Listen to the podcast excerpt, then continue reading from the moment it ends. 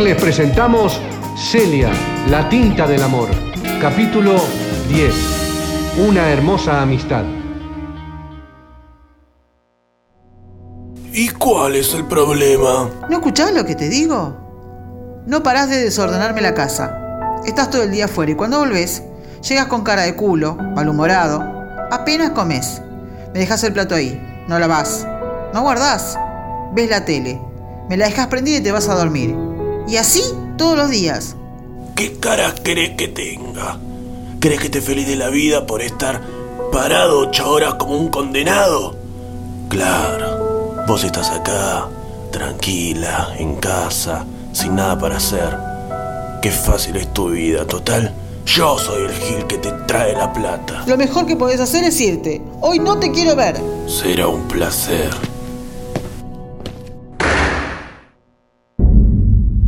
No sé cómo safe en decirle a Enrique que no estoy embarazada, pero ya no lo puedo sostener más y tampoco quiero. Estoy sintiendo una angustia que me está matando. Antes la pasaba bien, daba clases, hablaba y me reía con Enrique. Volvía a casa despreocupada y dormía como un bebé. Ahora ni un ojo puedo pegar. Estoy todo el día maquinando y maquinando. Parezco una locomotora. Solo falta que me salga humo de las orejas. Necesito hablar con Enrique.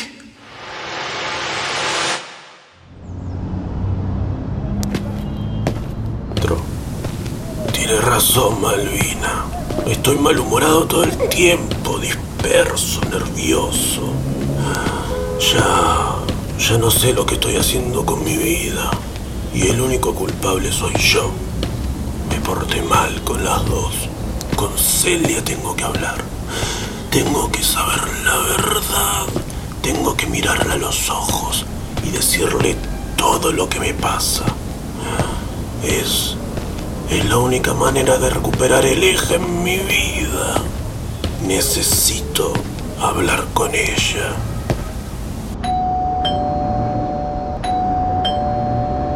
¿Sí? ¿Quién es? ¿Quién más puede ser? ¿O esperas a otro? Ah, bueno, ya empezamos. Venís hasta la puerta de mi casa para pelearme. No, no, no, no, perdón, perdón. No vine para eso. Vine para disculparme. Me comporté mal con vos y... Y quiero que hablemos sanamente. ¿Me dejas pasar? Bueno, pero tengo muy poquito tiempo. Pasa.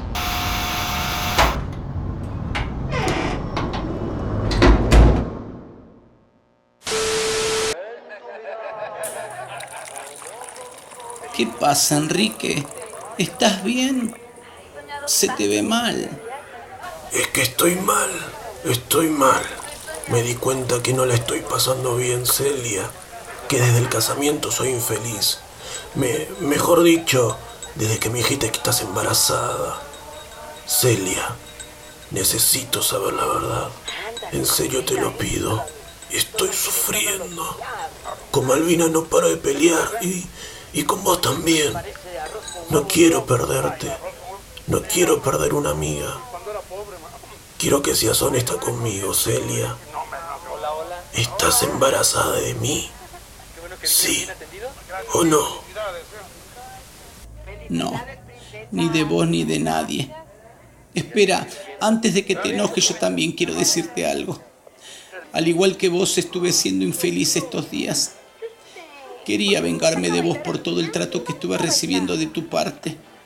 Me mentías, me ocultabas cosas, me sentí usada.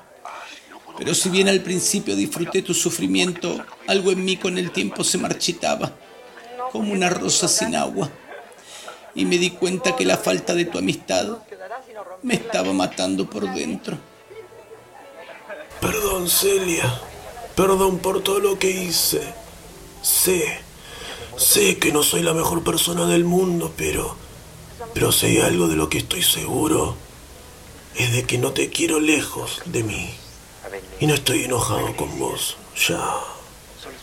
Ya no, Celia. Hiciste lo que hiciste porque estabas en tu derecho de enojarte conmigo. Me lo merezco. Te perdono, Enrique. Y espero que puedas perdonarme a mí. Obvio que sí, Celia. ¿Cómo no te voy a perdonar? No te acerques, Enrique.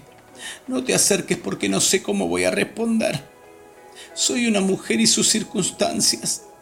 No quiero transformarme en aquello que odié toda la vida. La segunda. No te acerques, Enrique. No te acerques que no respondo de mí. Hago lo que puedo y últimamente estoy pudiendo poco, poquito. Enrique.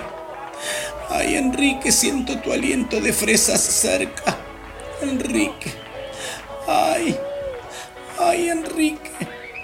Enrique.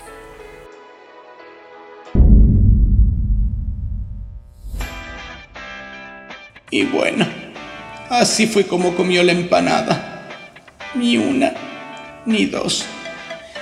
Llegó a la docena. Somos imperfectos, diferentes. Somos humanos.